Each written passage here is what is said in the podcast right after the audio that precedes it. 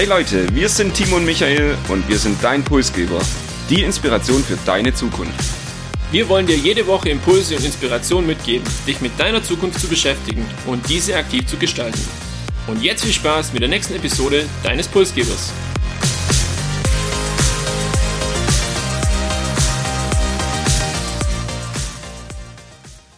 Heute begrüßen wir euch zu einem Pulsgeber-Highlight. Nach 73 Episoden nur mit uns beiden haben wir heute einen Podcast-Gast und zwar zum Interview den Co-Founder Philipp Rose von Rocco Farming. Es geht also um Vertical und Indoor Farming heute und wem das vielleicht jetzt fremd ist, dem empfehlen wir gerne vorab die Episode 41 anzuhören. Michael, wirst du vielleicht unseren Zuhörern einen ersten Einblick zu unserem Besuch bei Rocco Farming geben? Ja, sehr gerne. Wir waren bei Rocco Farming. Wir durften uns vor Ort praktisch die Räumlichkeiten anschauen. Wir haben zunächst von Philipp einen kleinen Rundgang durch die Werkstatt bekommen, haben uns die Produktionsanlagen angeschaut und am Ende noch das Büro. Und da haben wir es uns dann auch auf der Empore gemütlich gemacht, um dort unser Interview aufzunehmen. Vielleicht an der Stelle ein Hinweis, das Interview haben wir für euch in zwei Teile aufgeteilt. Im ersten Teil hört ihr heute ja das Thema Roco Farming, das heißt wir sprechen über das Unternehmen, wir sprechen aber auch über die Technologie Vertical Farming und die Zukunft sowohl von Vertical Farming als auch von Roco Farming. Und im Teil 2 nächste Woche, da geht's dann um das Gründen allgemein, den Alltag als Unternehmer und vieles mehr. Und jetzt würde ich sagen, lasst uns keine Zeit verlieren, starten wir mit dem Interview. Ja, Philipp, wir freuen uns mega, dass wir heute bei euch zu Gast sein dürfen, bei dir, bei Rocco Farming. Und es ist tatsächlich unser erstes Interview, deshalb auch was ganz Besonderes in unserer Pulsgeber-Historie, sage ich jetzt mal. Und es soll aber heute nicht um uns gehen, sondern um euch, um Rocco Farming, vielleicht auch um dich. Und wie das zu Beginn von so einem Interview ist, hast du jetzt erstmal die Möglichkeit, kurz das vorzustellen, dich vorzustellen, wer du bist, vielleicht auch noch ein, zwei Sätze zu deinem Co-Founder zu sagen und zu Rocco Farming. Feuerfrei. Ja, vielen Dank für die Interviewanfrage. Ich freue mich auch sehr aufs Interview mit euch. Ich bin Philipp Rose, einer der Co-Founder von Roco Farming. Ich habe gemeinsam mit meinem Zwillingsbruder Sascha das junge Startup gegründet. Wir von Roco Farming, wir entwickeln und produzieren Vertical Farming Anlagen speziell für landwirtschaftliche Betriebe. Ja, ich, ich bin ähm, studierter Bioverfahrensingenieur und der Sascha Sascha ist Wirtschaftsingenieur und so können wir uns auch ganz gut ergänzen. Mein Part ist eher der Technikpart. Ich bin, wenn man so sagen will, der CTO und Sascha ist eher der, der CEO. Wir ergänzen uns eigentlich ganz gut in der Hinsicht. So können wir uns auch ähm, die einzelnen Aufgaben ganz gut aufteilen. Und Timo hat bereits angesprochen, wir beide freuen uns wirklich riesig auf die nächste Stunde oder vielleicht auch länger auf das Interview heute.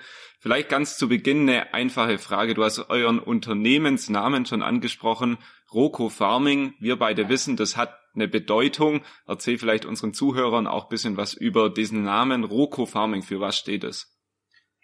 Roco Farming, das steht für ein rollierendes, kontinuierliches Farming. Ähm, wir sind nämlich der Meinung, dass wir die Produktion von pflanzlichen Lebensmitteln auf eine gewisse Art und Weise neu denken müssen. Und zwar indem wir Pflanzen praktisch wie am Fließband industriell produzieren. Also unser Ziel ist es, eine kontinuierliche Pflanzenproduktionsanlage zu entwickeln. Und du sprichst schon von Zielen. So ein Unternehmen hat natürlich auch irgendwo eine Vision oder vielleicht eine Mission. Ich würde in eurem Fall vermuten, es hat irgendwas mit Nachhaltigkeit und der Welt zu tun. Was kannst du uns darüber erzählen? Ja, wie wir alle wissen, der Klimawandel trifft uns alle. Man muss ehrlich sein, hier im Rande der Schwäbischen Alb tatsächlich noch nicht so extrem wie an anderen Orten, auch in Deutschland. Aber ja, Hitzewellen nehmen zu, Dürreperioden, Starkregenereignisse. Und es wird in der Zukunft, so sagt es die Wissenschaft, immer schwieriger, ähm, unsere pflanzlichen Lebensmittel so zu produzieren, wie wir es die letzten Jahrhunderte auch gemacht haben, nämlich Outdoor auf konventionelle Art und Weise. Und deswegen gehen wir das Thema an. Da gibt's eben diese Technologie des Vertical Farmings, eine neue Methode, um pflanzliche Lebensmittel letztendlich zu produzieren. Und die Vorteile des Vertical Farmings gegenüber der konventionellen Landwirtschaft, die sind eben enorm. Man kann da damit bis zu 98 Prozent weniger, also man kann mit bis zu 98 Prozent weniger Wasser kultivieren, bis zu 70 Prozent weniger an Düngemitteleinsatz. Natürlich der größte Vorteil ist, dass man keine Pestizide oder irgendwelche Pflanzenschutzmittel benötigt für diese Art der Kultivierung und man kann natürlich den, den Platz effizienter ausnutzen, denn beim Vertical Farming kultiviert man ja mehrere Ebenen übereinander, um eben ja so eine höhere Flächeneffizienz zu generieren. Auf eurer Website sprecht ihr davon, dass ihr Ackerflächen renaturieren wollt, also quasi der Natur zurückgeben, diese Fläche. Und ähm, für mich stellt sich, für uns stellt sich jetzt die Frage, wie hängt das da damit zusammen? Ja, das ist ein Teil unserer, unserer Vision, dass wir eben die theoretisch eingesparte Fläche eben dann auch aktiv wieder der Natur zurückgeben können, weil den, den Klimawandel interessiert es unserer Meinung nach nicht, ähm, was man theoretisch für eine Fläche mit einer Vertical Farming Anlage eingespart hat, sondern wir brauchen da eine aktive Einsparung an Flächen und eben, dass wir auch aktiv wieder der Natur den Raum zur Verfügung geben, dass sie sich entfalten kann, ja, die Wissenschaft ist sich da auch einig, wir brauchen wieder mehr Renaturierung, wieder mehr Re äh, Natur, um auch das Artensterben aufzuhalten, um auch einfach das lokale Klima auch wieder zu stabilisieren. Du hattest schon ein paar Vorteile angesprochen, das klingt für mich auch plausibel und die Nachhaltigkeit, die sticht da wirklich auch äh, draus hervor. Was ist denn konkret euer Geschäftsmodell und was macht Roku Farming besonders, beziehungsweise gibt es vielleicht auch ein USP von euch? Ja, wir haben tatsächlich mehrere USPs auf verschiedenen Ebenen. Vielleicht mal angefangen mit unserer Zielgruppe im Vergleich zu unserem Wettbewerber. Ähm, wir sehen das Thema Vertical Farming am besten aufgehoben bei den heutigen Produzenten, also den landwirtschaftlichen Betrieben. Da lassen sich eben verschiedene Synergieeffekte nutzen, wie zum Beispiel haben ja landwirtschaftliche Betriebe heute schon etablierte ähm, Vertriebskanäle oder auch haben sie Gebäude, in denen man Vertical Farming betreiben kann und die Pro also landwirtschaftliche Betriebe produzieren ja auch Strom in Form von Photovoltaik, so dass man eben den Strom auch direkt nutzen kann.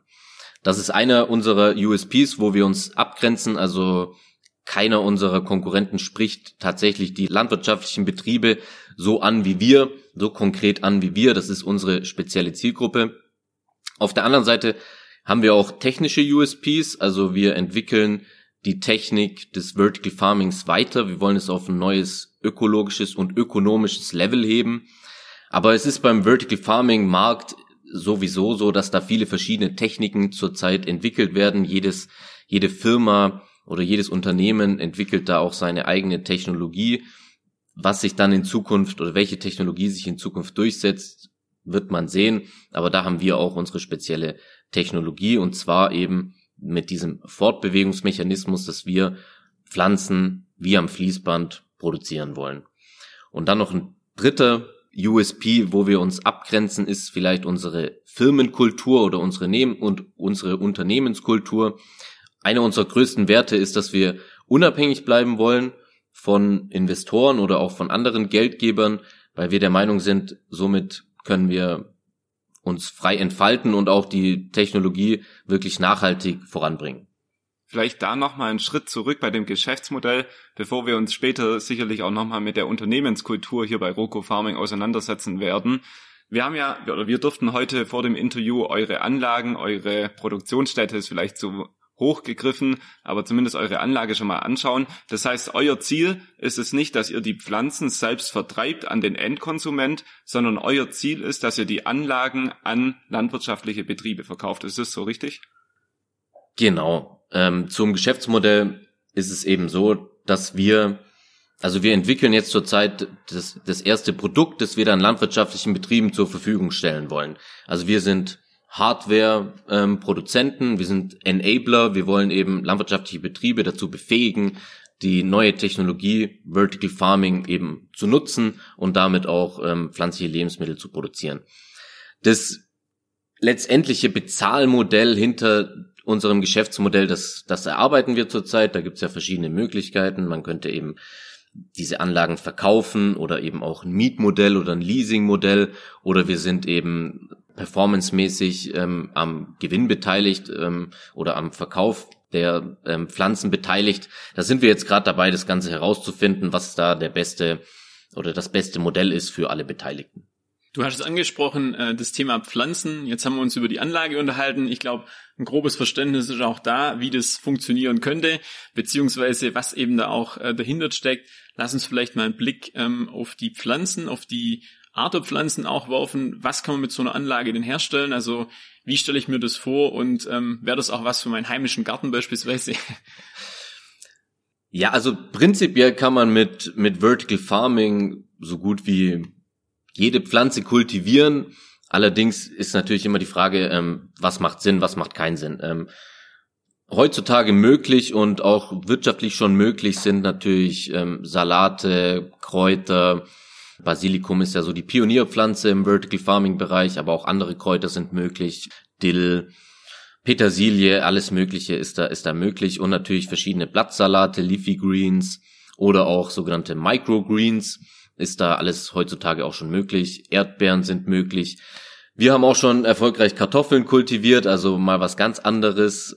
Aber es werden auch schon weltweit Versuche mit kalorienhaltigeren Pflanzen gemacht, wie Weizen oder auch mit ähm, proteinhaltigeren Pflanzen, Erbsen, Soja und so weiter. Es ist, ist vieles möglich. Es ist natürlich immer die Frage, ist es auch wirtschaftlich? wenn man von der Wirtschaftlichkeit aber jetzt zurückkommt zu dem Thema Welternährung, dann müsste man ja auf jeden Fall über Weizen, Gerste, Mais oder vielleicht auch Kartoffeln sprechen, denn mit Salat und Basilikum löst man ja das Welternährungsproblem nicht.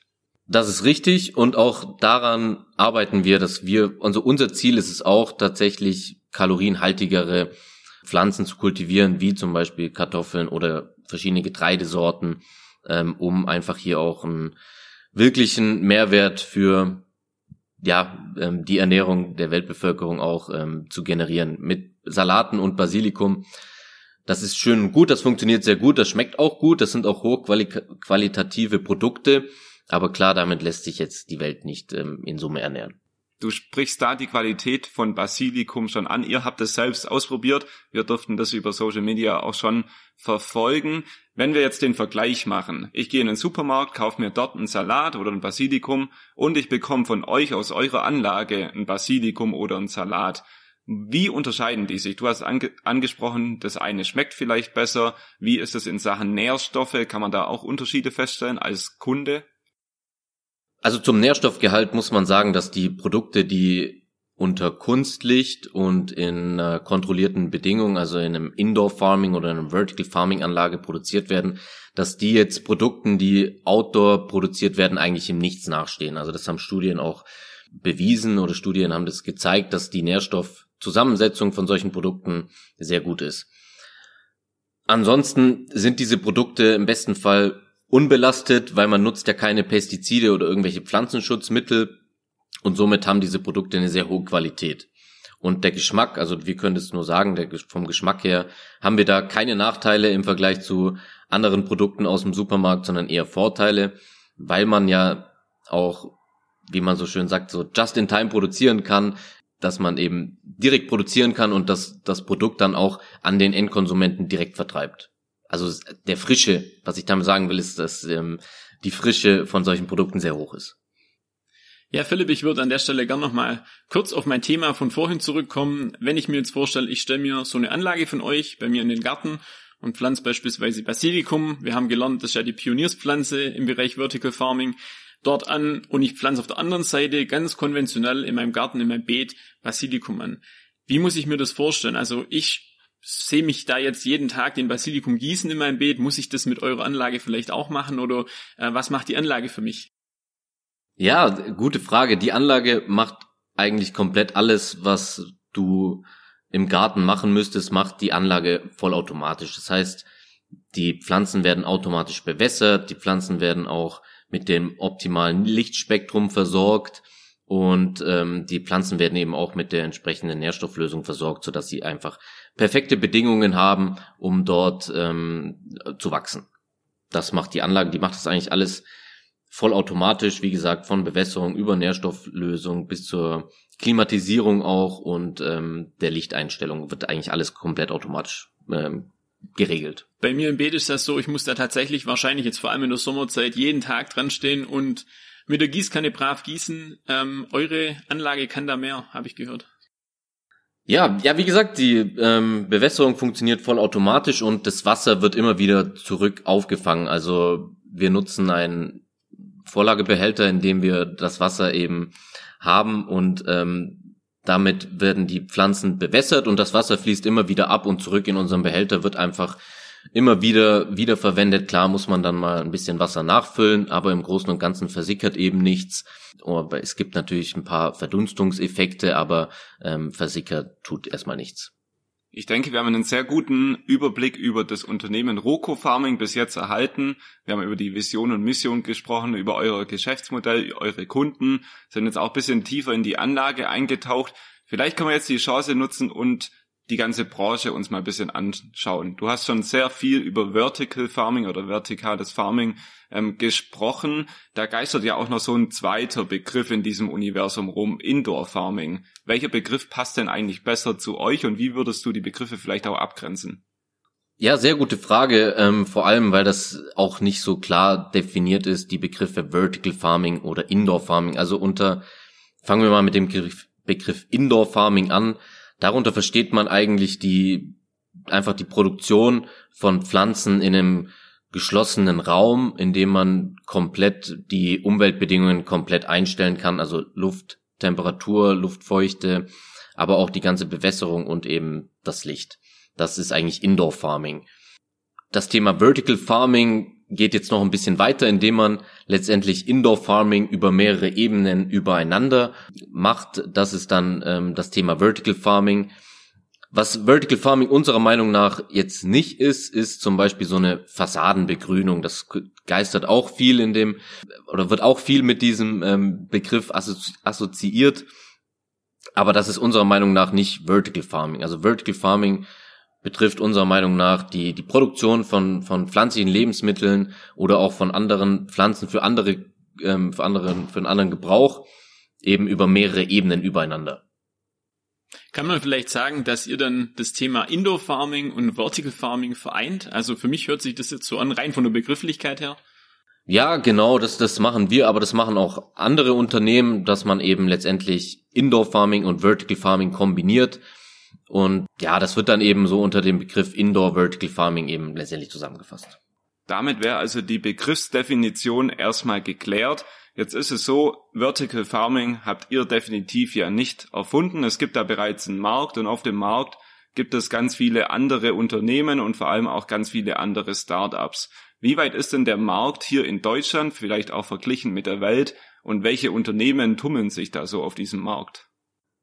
Ja, du hast recht. Wir haben das nicht erfunden. Da gibt schon lange ähm, Vertical Farming wird schon in, in vielen Ländern der Welt länger betrieben als in Deutschland. In Deutschland ist der Markt für Vertical Farming noch sehr klein. Das kann man vielleicht auch am, an persönlichen selber festmachen, denn wer hat denn schon mal Produkte aus dem aus einer Vertical Farm überhaupt ähm, gegessen oder konsumiert? Es gibt ja verschiedene also zumindest gibt es in Deutschland Supermärkte, da stehen kleinere solchere Anlagen, da kann man dann mal ein Basilikum oder einen Salat sich, sich rausnehmen oder kann man da kaufen. Ansonsten ist natürlich, ist der Markt in Deutschland noch sehr, sehr klein. Also der Anteil an den produzierten Lebensmitteln von Vertical Farming Anlagen jetzt in Deutschland, der ist wahrscheinlich im Promille-Bereich, wenn überhaupt, ist das wahrscheinlich gar nicht messbar. Aber es gibt natürlich andere Gegenden in der Welt, ähm, in denen das schon deutlich mehr produziert wird, natürlich im arabischen Raum. Ähm, da haben wir ganz andere klimatische Bedingungen und die können ja Landwirtschaft nicht so betreiben wie wir. Dort ähm, gibt es schon große Farms und da kann man im Supermarkt auch schon deutlich mehr Produkte aus Vertical Farms oder aus Vertical Farming Anlagen kaufen als jetzt speziell in Deutschland. Aber auch im angelsächsischen Raum gibt es schon mehrere große Farms, die das dann auch im, im Supermarkt verkaufen, also in den USA oder in, in Großbritannien zum Beispiel. Würdest du denn sagen, dass der Standort jetzt hier in Deutschland überhaupt wettbewerbsfähig ist bei dem Thema oder muss man sich vielleicht auch die Frage gefallen lassen, dass wir jetzt schon abgehängt wurden von anderen Nationen, von anderen Ländern auch? Wir haben in Deutschland ja eine sehr kleinteilige Landwirtschaft und da sehen wir auch speziell als Roko Farming den Schlüssel für Vertical Farming in Deutschland, dass wir diese Kleinteiligkeit der Landwirtschaft eben auch nutzen. Dass man eben die landwirtschaftlichen Betriebe, die es heute schon gibt, die heute schon ähm, Lebensmittel produzieren, dass die auch in Zukunft die Lebensmittel produzieren und zwar mit Vertical Farming. Das ist ja unser Ansatz und da sehen wir in Deutschland eigentlich auch die einzige Möglichkeit, aber auch die nachhaltigste Methode, um Vertical Farming in Deutschland wettbewerbsfähig zu machen, indem man das mit den landwirtschaftlichen Betrieben zusammen angeht. Ansonsten große Vertical Farming Anlagen zu bauen, ist in Deutschland wahrscheinlich ein bisschen schwieriger als in anderen Ländern.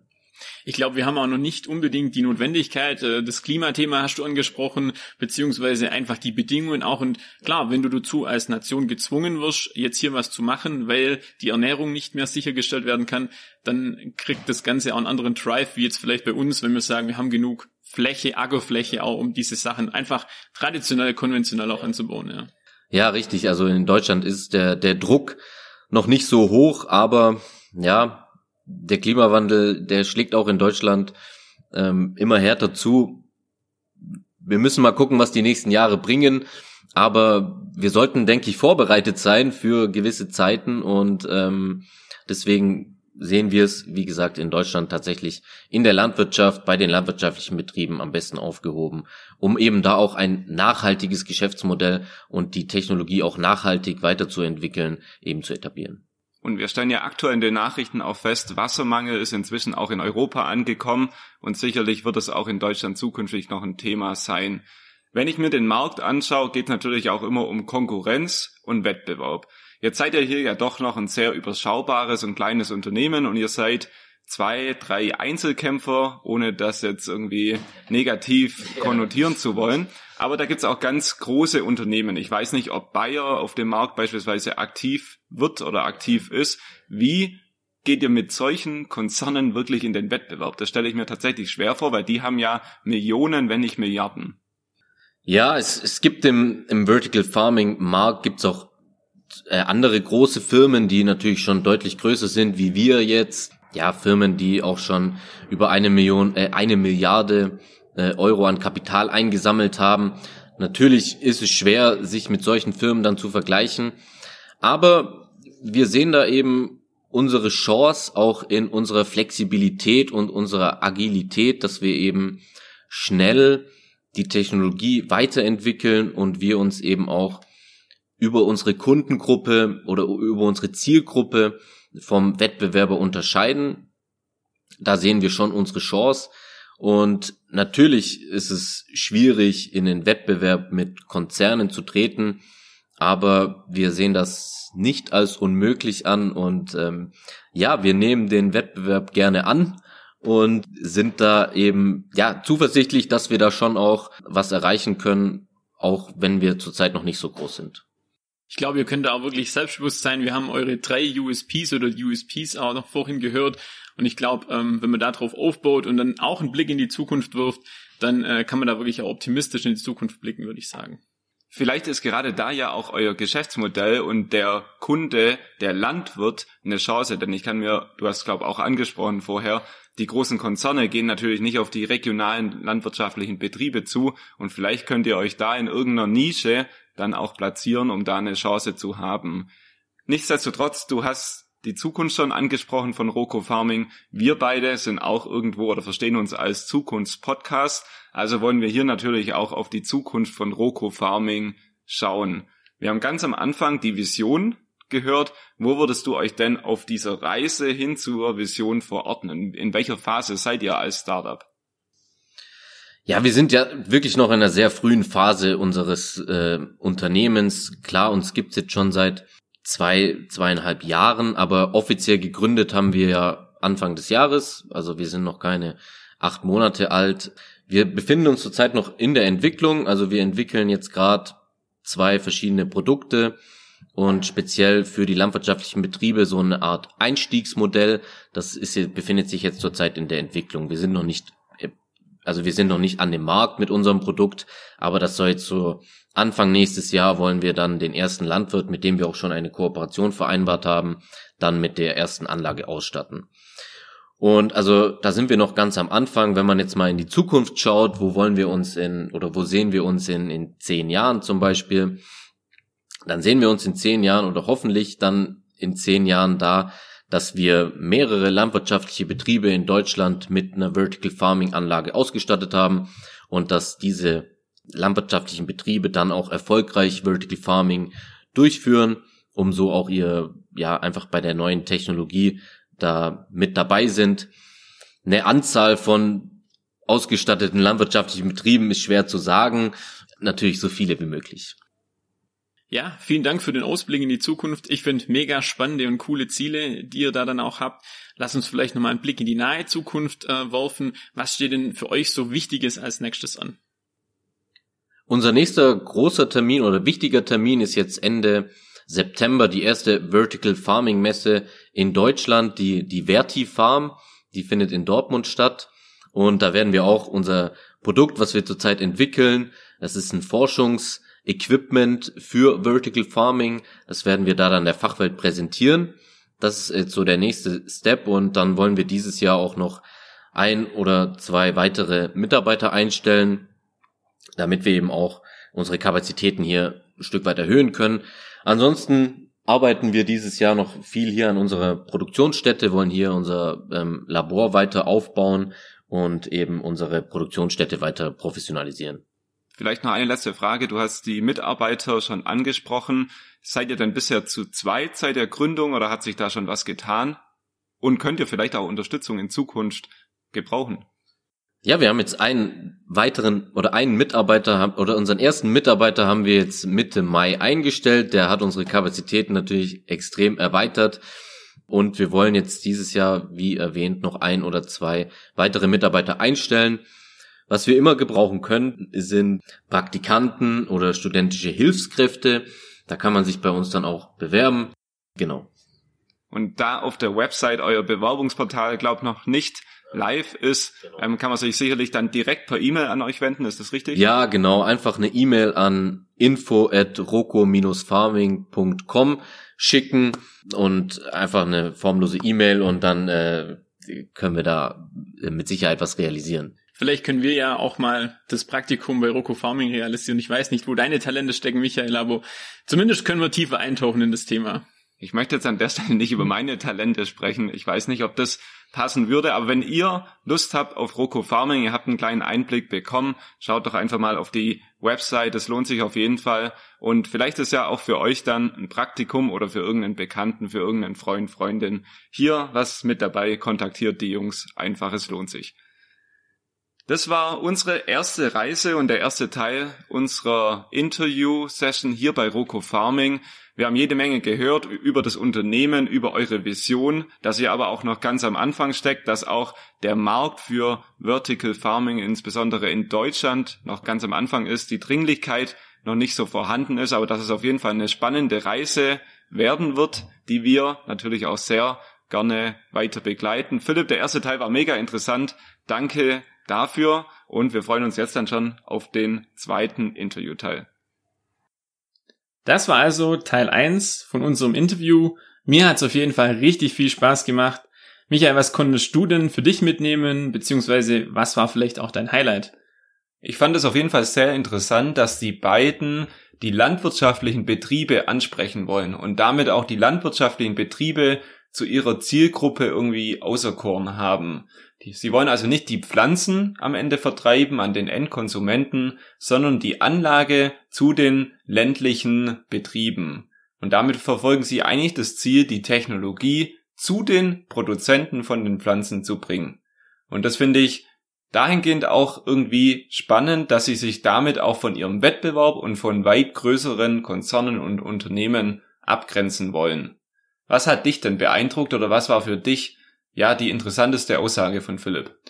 Auf jeden Fall das Thema Vision der Renaturierung und an der Stelle die Aussage, dass es nicht einfach reicht, Flächen in der Theorie eben einzusparen, sondern dass es vielmehr darum geht, diese auch wirklich dann der Natur zurückzugeben. Ich finde es beeindruckend, dass ein so junges Startup so eine Vision hat und sich auch generell mit Werten dann auch beschäftigt. Und an der Stelle möchte ich euch noch einen Hinweis für Teil 2 nächste Woche geben. Was erwartet euch? Ja, unter anderem verrät euch Philipp die Vorzüge des Gründens gegenüber einem MBA-Studium und ihr bekommt außerdem wertvolle Tipps für eure eigene Unternehmensgründung. Und damit ihr das nicht verpasst, abonniert uns, folgt uns gerne auf LinkedIn oder Instagram für mehr Einblicke auch rund um das Interview und erzählt euren Freunden und Kollegen vom Podcast Pulsgeber. Wir sagen vielen Dank fürs Zuhören und bis nächste Woche zu Teil 2.